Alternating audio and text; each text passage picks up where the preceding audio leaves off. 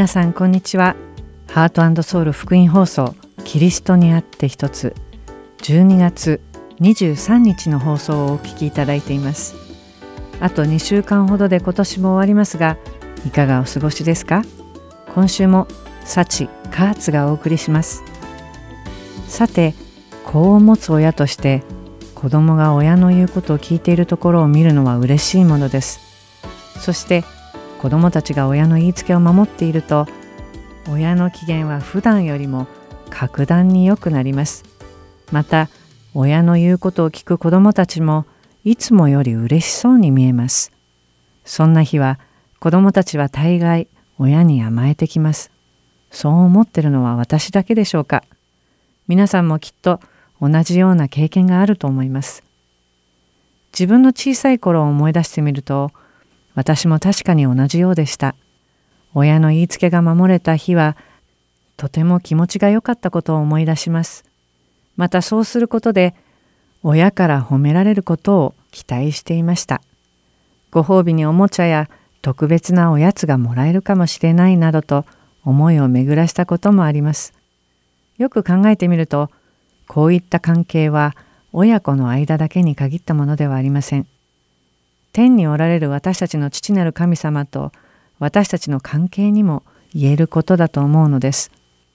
残念なことに私たちはいつどんな時にも神様の御言葉に従っているわけではありません。しかしそれが守れる時は自分と神様との距離が縮まったように思います。そしてそんな時に私たちの神様は私たちを褒めてくださり報いてもくださいます。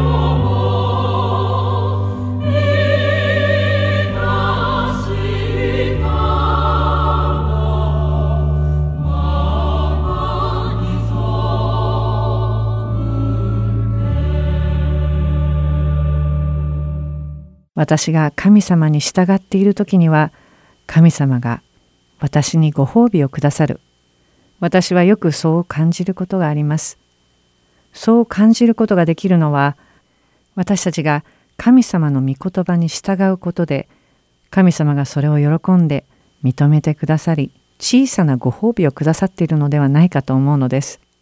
そしてこれはさほど間違った考えではないように思います。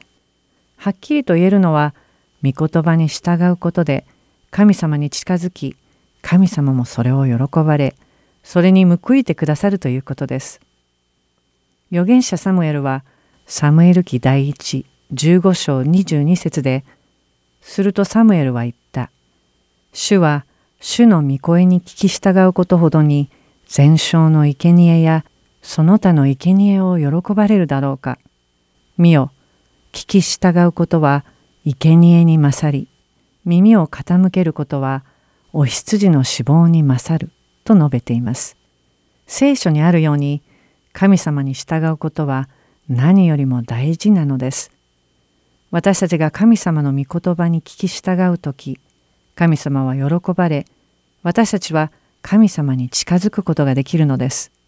そしてそのことによって得られる喜びはこの世の何をもっても得ることができないものなのです。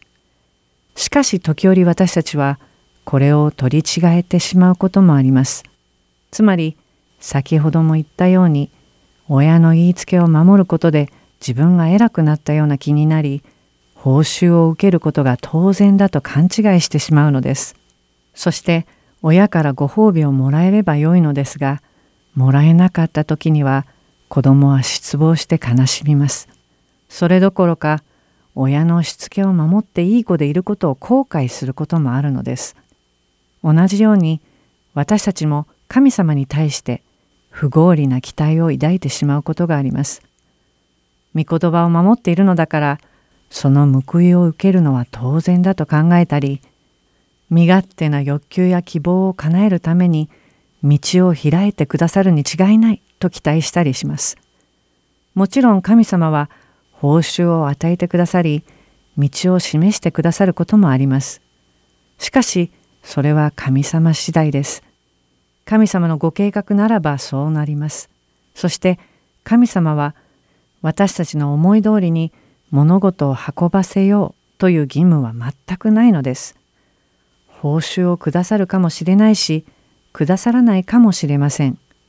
道を開いてくださるかもしれないし、逆に閉ざされるかもしれません。神様はすべてのことに絶対的な権限を持っておられます。そして私たちが忘れてはならないのは、神様は私たちにとっていつも最善を尽くしてくださるということなのです。これさえ忘れずにいれば私たちがその結果に左右されることはないのです。神様の御心を常に求めていれば何の問題もないのです。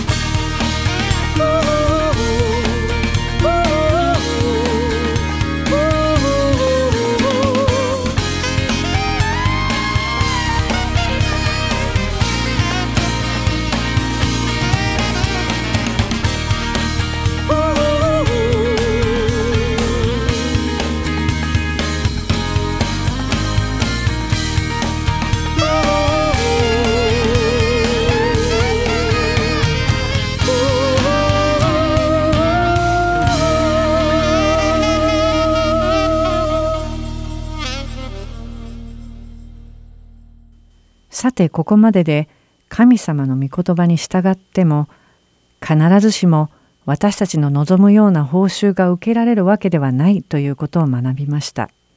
神様に従うことは私たちのなすべきことですからそうすることで報酬を期待するのは考えてみれば少しおかしな話です。では私たちが神様に従ったことで報酬は受けなくとも全全く問題はないとしましょう。ところが神様に従ったことで迫害を受けることになったらどうでしょうか。もしそうなったらそれを受け入れることができますか？それでもなお神様をあがめ神様のもとに立ち返ることができるでしょうか？それとも神様の御言葉に従ったがためにこんな目にあったからもう従わないと考えるでしょうか？正直に言うと私は何度もそう思ってしまったことがあります。私は心の中で御言葉に従おうとすればするほど困難に突入していくではないかと思っていましたが聖書に書かれてある一つの事件で私の心は全く変えられました。それは使徒の働き16章にある記事です。回収した使徒パウロは行く先々でイエス・キリストの福音を述べ伝えていました。そして彼の教えによってたくさんの人たちが神様に立ち返るという奇跡が起きました。やがて数々の教会が建てられ多くの違法人が神様を知るに至りました。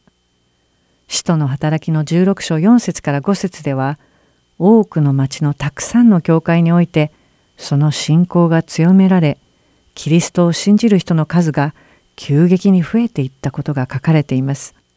きっと当時のその場にいたらとても感動していたことでしょう。そしてそんな背景の中で使徒パウロはアジア地方に福音を伝えに行こうとします。しかし使徒の働き16章6節には精霊がそれを禁じてやめさせたと書かれています。そのため使徒パウロとその一行はムシア地方に行き先を変えます。そしてそこからさらに北東にあるビテニア地方で宣教を行おうとしますが、再び精霊によってそれを禁じられてしまいます。使徒の働き16章の7節に、こうしてムシアに面したところに来た時、ビテニアの方に行こうとしたが、イエスの御霊がそれをお許しにならなかったと書かれています。使徒パウロとその一行はもちろん精霊のお告げに従ってそこには行かずに正反対の方向にあるトロアスに下ります。そしてここでパウロはトロアスで助けを求めているマケドニア人の幻を見るのです。そしてその後一体どうなるのか賛美の後にお話ししましょう。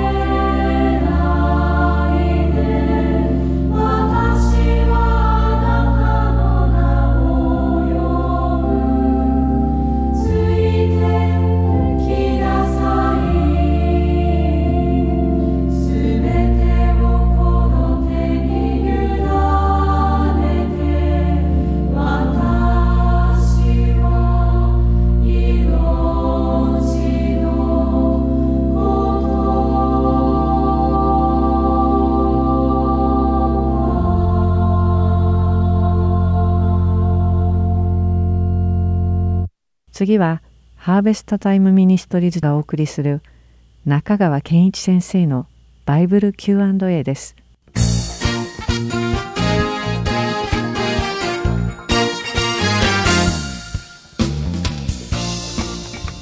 はい、今日の質問はこれです。イエスと悪魔は兄弟だと聞いたことがありますが、本当ですか？はい、この方はおそらくモルモン教、末日聖とイエス・キリスト教会って呼んでますね。モルモン教の教えを聞かれたんでしょうね。ですから今日の回答は、モルモン教を中心に3つのことを申し上げたいと思います。第1番目、モルモン教が教えていること。イエスは父なる神の長子として誕生した。その後、イエスは神となった。ということは、スタートは人間だったんですね。その後、神となった。しかも、次男はサタンである。しかし、長男であるイエスの方が優位にあった。つまり、モルモンの教理では、神、イエス、サタン、悪魔ね。悪魔、天使、人間は全て同じ種類に属してるんです。これがモルモンの教理。だから、イエスが長男で悪魔が次男だという教理が成り立ってるわけです。2番目、モルモンが教える救いの目的、ゴールですね。それは私たちが神となること。これがモルモンの救いの内容です。こういう言葉があります。神はかつて我々と同じ人間であったが、神となった。つまり、人間であったものが、モルモンの教理を実行することによって、神の段階にまで登っていったっていうことですね。今のモルモン教徒にこのことを言うとほとんどの人が否定します。あるいは聞いたことがないって言いますが、私は高校時代1年間、モルモン教の家族のお世話になったんです。ホームステイでアメリカで生活しました。日本に帰ってクリスチャンになってからモルモン教の文章を読みました。初期の文献の中に今言ったことは確かに書かれています。神はかつて我々と同じ人間であったが神となった。ということは私たちの救いの目的は何かというと私たちも神となって自分の宇宙を持つことである。これがモルモンの教理です。3番目。イエスと悪魔が兄弟だという教えは、これはもちろんカルト的教理です。つまり、聖書ではイエスは創造主だと言ってるんです。悪魔は被造物です。この二つが兄弟であるはずがないんですね。そしてあなたも神のようになれるという教えは、最初誰から出たかというと悪魔から出ています。悪魔がエヴァを誘惑した時の言葉は、この実を食べればあなたも目が開かれて神のようになると言ったんですね。だから、モルモンの教理の本質は悪魔から出ているということです。イエスは私たちを救うために神が人となられたお方です。これが聖書的教えです。イエスが神であることを否定する教えは全て異端です。その中には、モルモン教も、エホバの証人も入っています。ある意味では、エホバの証人の教えも、今申し上げたモルモンの教えに似ていますね。キリスト論に関してはとても似ているということですね。イエスは創造主であり、悪魔は堕落した天使です。これが今日の答えです。次の質問は、悪魔は神に勝てると思っているのでしょうか？はい。確かに悪魔っていうのは被造物ですから、創造主である神に反抗してるっていうのは本当に不思議なことです。しかしどうやら悪魔は神に勝てると思って反抗しているようですね。その理由を考えてみましょう。三つ申し上げます。まず悪魔は堕落する前から強い力を持っていました。聖書によれば、天使長が堕落したのが悪魔です。ですから、ユダの手紙の9節では、見つかいの頭ミカエルでさえも悪魔に対抗することを恐れ、神に裁きを委ねたとあります。悪魔は最初から強い力を神様から与えられてますから、ですから自信があるわけですね。二つ目、悪魔はプライドのゆえに現実に対して盲目となっています。私たちもプライドが強い時は現実が見えてきません。悪魔が堕落した原因はプライドです。悪魔は自分が神になろうとして堕落したんです。そして悪魔は今も人間が自分を礼拝することを願っています。つまり神のようになりたいと常に彼は思っているわけです。そのプライドがあまりにも強いために神がどういうお方であるか、自分はどういう存在であるかという現実に対して盲目となっている。3番目、悪魔は豊かな知性のゆえに現実に対して盲目となっている。最初はプライドでしたね。今度は豊かな知性ですね。悪魔はどんな人間よりも知性が備わっています。つまり悪魔はよく知っていて、そして賢いっていうことです。その知性を用いて人間を欺くために嘘をつくんです。悪魔の最大の武器は嘘だっていうことを何回か確認してきました。しかし、悪魔の持っている知性っていうのは限定的ですね。限定的という意味は、神が許可された範囲でしか悪魔は知ることができないんです。そして、神の許しの範囲でしか活動できないってことです。悪魔は嘘を武器に地上に死をもたらしました。そして最後イエス・キリストが十字架についた時に悪魔は自分が勝ったとおそらく思ったでしょうね。しかし十字架の死と復活によりイエスは最後の敵である死を打ち破られたんです。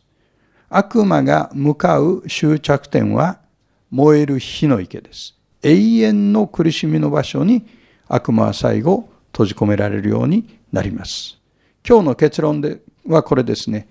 悪魔には知性はあるけれども、知恵はないんです。知性と知恵の違い分かりますか？知恵っていうのは神を恐れることから始まるんです。悪魔は知性はあるが知恵はない。私たち自身は神を恐れることから始まる知恵を身につけて地上生涯を歩みたいと思います。次の質問は私は10歳の女の子です。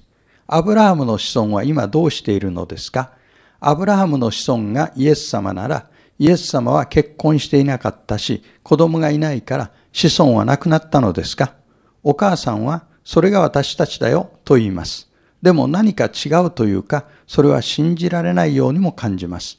私がアブラハムの子孫なんですか ?10 歳の子がこういう質問をするっていうのは、将来希望がありますね。さあ、アブラハムの子孫という言葉について3つのことを申し上げます。第1番目、アブラハムの子孫は今も生きています。誰なのか。ユダヤ人がアブラハムの子孫です。また、アラブ人たちもアブラハムの子孫です。つまり、アブラハムから出てきたアブラハムと血のつながりのある人、民族をアブラハムの子孫というわけですね。肉体的に関係があるということですね。二番目、二番目に申し上げたいのは、しかしその中でもユダヤ人っていうのはアブラハム、イサク、ヤコブの子孫です。ですから、ユダヤ人はアブラハムの子孫だけれども、アブラハムの子孫だというだけではユダヤ人とは呼べないんです。ユダヤ人と呼ぶためには、アブラハム、イサク、ヤコブと血のつながりのある人でなければなりません。この方がおっしゃるように、イエスはアブラハムの子孫です。アブラハムと血の関係があります。と同時にイエスはユダヤ人です。アブラハム、イサク、ヤコブと血のつながりがあります。しかしイエスに子供がいなくても、アブラハムの子孫はそれ以外にたくさんいますから、アブラハムの子孫が絶えることはありません。さあ、三つ目に、アブラハムと同じ信仰を持つ人をアブラハムの子孫という言い方をする場合があります。つまり、アブラハムの子孫ということは肉体的につながっているというだけではなくて、アブラハムの信仰に習う人たちのことをアブラハムの子孫という場合もあるんですね。これは信仰と恵みによって救われた人のこと、つまりクリスチャンたちのことです。この人たちは肉体的にアブラハムの子孫になったわけではありません。アブラハムが救われたのと同じ信仰の原理によって救われたということです。つまり、まとめますと、私たち違法人は、肉体的にアブラハムの子孫になることはありませんが、霊的にはアブラハムの子孫に習うものとなれる。これが今日のポイントですね。ではまた次の Q&A でお目にかかりましょう。ありがとうございました。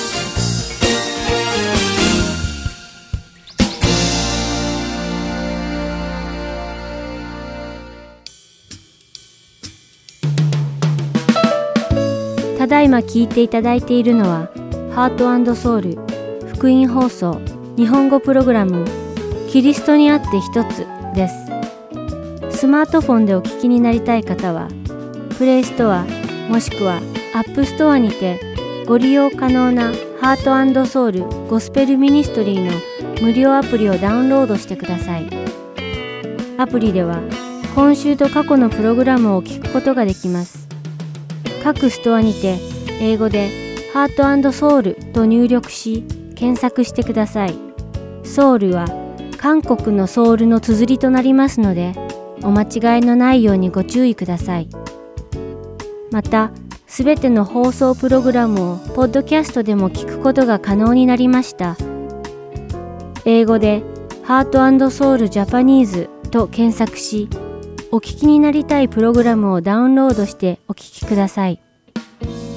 もし質問がございましたら、heartandsoul.org.gmail.com heartandseoul.org.gmail.com までメールでお知らせください。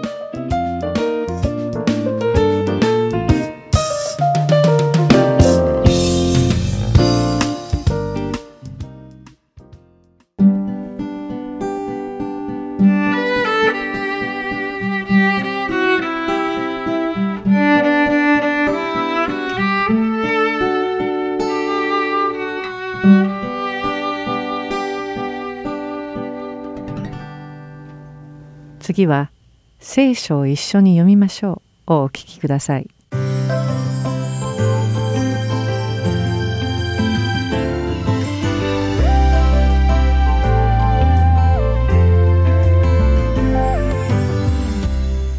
皆さんこんにちは。聖書を一緒に読みましょうの時間です。お相手はいつものように横山まさるです。今日も一緒に聖書を読み学んでいきましょう。さて皆さんは神様を呼ぶ時に何と呼んでいますか？神様天国のお父様父なる神様あるいは主でしょうか？そうです。神様にはたくさんの呼び名があります。私たちが神様という呼び名を使う時はただの人間としての立場から神様を呼んでいるのだと思いますが違いますでしょうか？そして父なる神様という名前で呼ぶ時は神様の子供としてそうしているのではないでしょうか。ということであれば主なる神様という場合には私たちは一体どういう立場なのでしょうか。もし神様が主であり主人であるのなら私たちはしもべということになります。私たちが神様を主と呼ぶときに自分が神様のしもべであると自覚してそれを行ったことがあるでしょうか？もしそうしたことがなかったのならそれについてしっかり考えなくてはいけません。周りがそうしているからという理由だけで神様を主と呼んでいるのならなおさらです。というのも私たちが神様を主と呼ぶことに決めた瞬間に私たちは神様のしもべとなり神様の命令に従わなくてはならないからです。考えてみてください。例えばあなたにしもべがいたとします。そしてそのしもべはあなたの言うことを聞かないのです。やれと言ったことを何もやらずに逆にしてはいけないと禁じたことをあえてやってしまうばかりか言い訳ばかりしてあなたに反抗するのです。そんなしもべだったらどうしますか？もう自分のことを主人とは呼ぶなということでしょう。では私たちは神様に対してどんな行動をとっているのでしょうか？私たちは神様にとって一体どんなしもべなのでしょうか？神様の言われることに全て従う良いしもべでしょうか？そして神様のための仕事をする時に心に喜びを持って行えているでしょうか？あるいは神様の言われたことを無視してただ神様を主と呼んでいるだけなのでしょうか？神様が私たちの主であることで喜びに満たされているのでしょうか？あるいは神様にあれはやってはいけないこれをしてはダメだとか言われると少しうるさいかなとか思ってしまってはいませんか？実は私たちがこれを理解するのはとても大切なことなのです。というのもイエス様のことを主と呼ぶのにイエス様の言うことを聞かず御言葉に従わなかった人に一体何が起こるかをイエス様は教えてくださっているからです。それではルカの福音書第6章の46節から49節を一緒に読んでみましょう。なぜ私を「おもよ主よ」と呼びながら私の言うことを行わないのですか？私のもとに来て私の言葉を聞きそれを行う人たちがどんな人に似ているかあなた方に示しましょう。その人は地面を深く掘り下げ岩の上に土台を据えてそれから家を建てた人に似ています。洪水になり川の水がその家に押し寄せた時もしっかり建てられていたからびくともしませんでした。聞いても実行しない人は土台なしで地面に家を建てた人に似ています。川の水が押し寄せると家はいっぺんに倒れてしまいその壊れ方はひどいものとなりました。神様を主と呼ぶのに言うことも聞かず御言葉にも従わない人は跡形もなく消滅させられてしまうのです私たちにそういったことが起こらないことを願っています。そして私たちが神様の働きをする時には心に喜びを感じすべての主の御言葉に従えるようになればいいですね。では祈りましょう。私たちの主である神様本当にありがとうございます。私たちはあなたを主と呼ぶことの意味が分かりました。私たちが良いしもべとなりあなたのおっしゃることに聞き従えるようにしてください。主イエスの皆において祈ります。アーメン。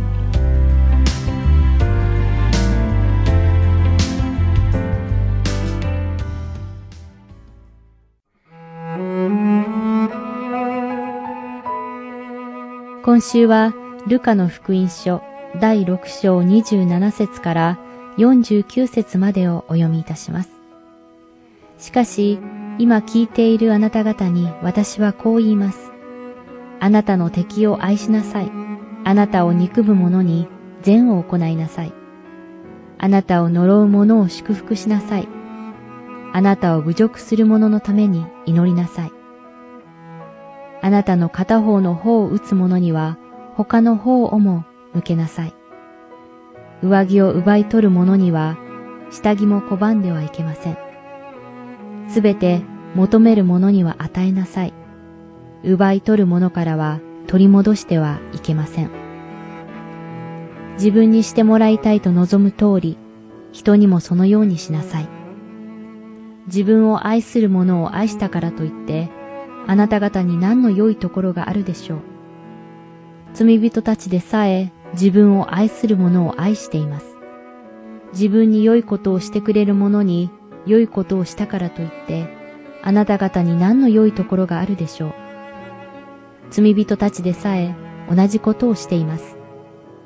返してもらうつもりで人に貸してやったからといって、あなた方に何の良いところがあるでしょう。貸した分を取り返すつもりなら、罪人たちでさえ、罪人たちに貸しています。ただ、自分の敵を愛しなさい。彼らに良くしてやり、返してもらうことを考えずに貸しなさい。そうすれば、あなた方の受ける報いは素晴らしく、あなた方は意図高き方の子供になれます。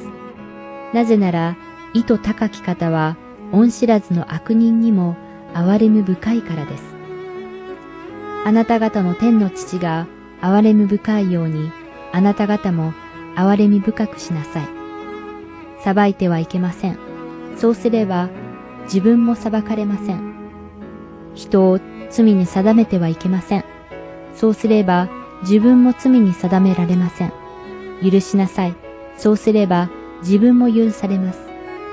与えなさい。そうすれば、自分も与えられます。人々は、計りを良くして、押し付け、ゆすり入れ、溢れるまでにして、懐に入れてくれるでしょう。あなた方は、人を測る計りで、自分も計り返してもらうからです。イエスはまた一つの例えを話された。一体盲人に盲人の手引きができるでしょうか二人とも穴に落ち込まないでしょうか弟子は死以上には出られません。しかし十分訓練を受けた者は皆自分の死ぐらいにはなるのです。あなたは兄弟の目にある塵が見えながらどうして自分の目にある針には気がつかないのですか？自分の目にある針が見えずに、どうして兄弟に、兄弟、あなたの目の塵を取らせてくださいと言えますか？偽善者たち、まず自分の目から針を取り除けなさい。そうしてこそ兄弟の目の塵がはっきり見えて取り除けることができるのです。悪い実を結ぶ良い木はないし、良い実を結ぶ悪い木もありません。木はどれでもその実によってわかるものです。茨からイチジクは取れず、野原からブドウを集めることはできません。良い人はその心の良い蔵から良いものを出し、悪い人は悪い蔵から悪いものを出します。なぜなら人の口は心に満ちているものを話すからです。なぜ私を、主よ、主よ、と呼びながら私の言うことを行わないのですか？私のもとに来て私の言葉を聞き、それを行う人たちがどんな人に似ているかあなた方に示しましょう。その人は地面を深く掘り下げ、岩の上に土台を据えて、それから家を建てた人に似ています。洪水になり、川の水がその家に押し寄せた時も、しっかり建てられていたからびくともしませんでした。聞いても実行しない人は土台なしで地面に内を立てた人に似ています。川の水が押し寄せると家はいっぺんに倒れてしまい、その壊れ方はひどいものとなりました。今週はルカの福音書第6章27節から49節をお読みいたしました。では、また来週。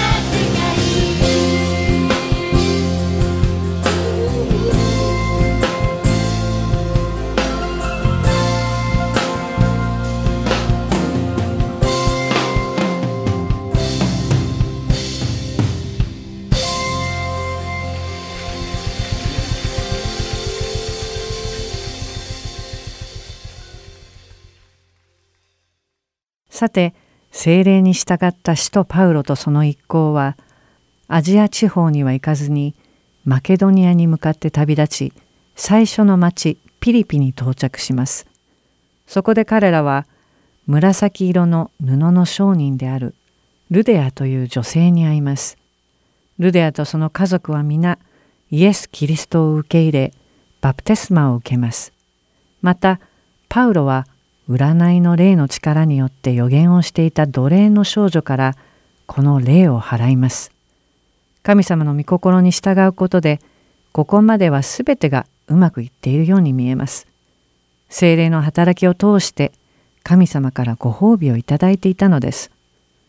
しかし皆さんもご存知のようにこの予言をする奴隷の少女を使って利益を得ていた主人たちはパウロがその予言をさせていた悪霊を少女から払ってしまったので彼らを訴えます。パウロとシラスに民衆が襲いかかり彼らの着物は剥ぎ取られ鞭打ちの刑に処されます。そして二人は牢に入れられてしまうのです。神様の御心に従ったのにひどい目に遭ってしまったのです。もし私たちがこのような経験をしたらどんな気持ちになるでしょうか？神様に従ったばかりに不当な扱いを受け鞭打たれて牢に入れられてしまった。こんなことならアジア地方に行くべきだった。と後悔するかもしれません。しかしここで使徒パウロが取った行動で私の考え方が変えられました。パウロとシラスは牢に監禁されていたのに文句の一つも言わず神様に従ったことを後悔することもしませんでした。それどころか彼らは鎖につながれた牢獄の中で神様に祈り神様を賛美したのです。使徒の働き16章25節には真夜中ごろパウロとシラスが神に祈りつつ賛美の歌を歌っていると他の囚人たちも聞き入っていたと書かれています。私はこれを読んだ時にこの状況を深く考えてみました。パウロとシラスは神様に祈り賛美したのです。これだけを読むとそんなに特別なことには思えないかもしれません。しかし聖書には彼らはまず祈りを捧げそして賛美したと書かれているのです。賛美した後に神様に祈ったのではありません。なぜここが大事なのでしょうか。こうなるまでに彼らに起きたことをすべて考えてみましょう。パウロは精霊によって幻で示された啓示に従い、アジア地方に行かずにピリピに行きました。そしてやっと着いたと思ったら、不当に服を剥ぎ取られ、鞭打たれてしまったのです。そればかりか足かせをつけられ、牢屋に入れられてしまいました。きっとうめくような痛みに苦しんでいたに違いありません。そしてその痛みの中で彼らは神様に祈り始めたのです。父なる神様、私たちは今苦痛に苦しんでいます。あなたの御言葉に聞き従ってここに来ました。でも、鞭打たれ、牢に入れられています。このように祈りを始めたのかどうかは分かりません。でも彼らは祈ったのです。そして祈りの中で神様の御言葉を聞いたのです。私はこの祈りの中で神様がご自分のご計画を彼らにはっきりとお示しになったのではないかと思うのです。だからこそ彼らの祈りは賛美に変わっていったのだと思うのです。その後何が起きたかは皆さんご存知の通りです。地震が起きて牢の看守とその家族がイエス・キリストを信じるようになるのです。ここで大事なことは神様に従うことで私たちが神様からご褒美をいただけるかどうかではないのです。そして神様に従うことでひどい目に遭う合わないでもないということです。大事なのは私たちが神様に従うことで神様は私たちを使って神様の技をなされるということなのです。神様の御言葉に従った報酬はすぐにいただけるかどうかは分かりません。私たちの進む道が開かれるかどうかも分かりません。しかしすべてのことは神様のご計画に従って起こり神様の栄光が来されるためなのです。神様に従順であることですぐに報酬がいただけないかもしれません。逆にそれがかえって困難な状況につながるかもしれません。でも忘れないでください。私たちが受ける報酬の式典はこの世では行われないのです。主である神様の前に立つその最後の日に私たちが従ったすべてのことに対する報いを授けてくださるのです。皆さんも神様に従いその日を待ち望まれますようお祈りします。最後にテモテへの手紙第24章7節から8節を皆さんと分かち合い今日のキリストにあって一つを終わります。私は勇敢に戦い走るべき道のりを走り終え信仰を守り通しました。今からは義の栄冠が私のために用意されているだけです。かの日には正しい審判者である主がそれを私に授けてくださるのです。私だけでなく主の現れを慕っている者には誰にでも授けてくださるのです。最後までお付き合いくださりありがとうございました。また来週お会いしましょう。幸カーツがお送りしました。さようなら。